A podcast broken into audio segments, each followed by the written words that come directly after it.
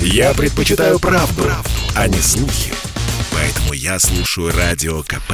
И тебе рекомендую. Россия и Беларусь. Время и лица. Здрасте, здесь Бунин, и сегодня я внезапно уже вспомню про Новый год. 18 ноября – официальный день рождения Деда Мороза. Каков возраст зимнего волшебника доподлинно неизвестно, но точно, что более двух тысяч лет. И в разные времена он фигурировал в разных образах. Сначала в облике восточнославянского духа холода Трескуна, затем как персонаж сказок Морозка или Мороза Ивановича.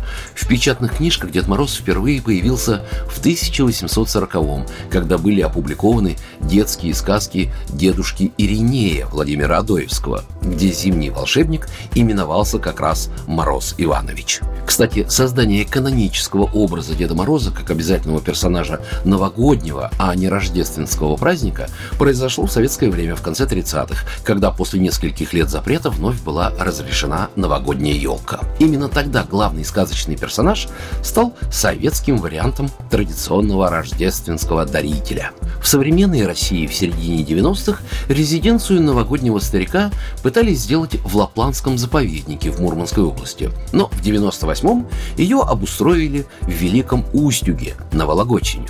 Там, собственно, с тех пор и празднуют Дедушкину днюху. Кстати, почему именно 18 ноября?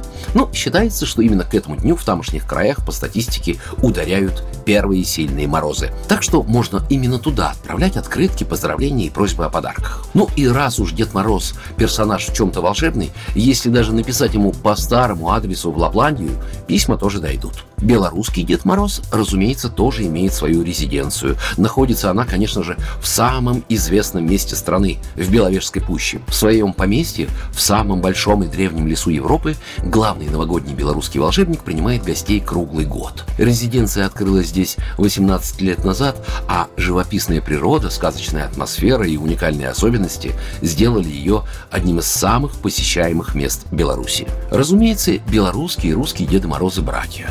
Характер одинаковый, да и внешне не различить. Белорусского дедушку именуют Зюзя. Живет в лесу, приходит вместе с морозами.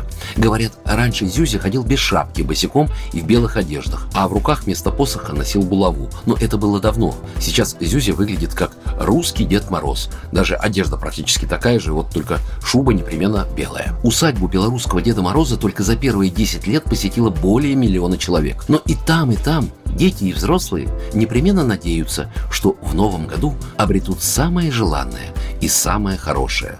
А иначе зачем еще нужен такой прекрасный зимний праздник? Программа произведена по заказу телерадиовещательной организации Союзного государства. Россия и Беларусь. Время и лица.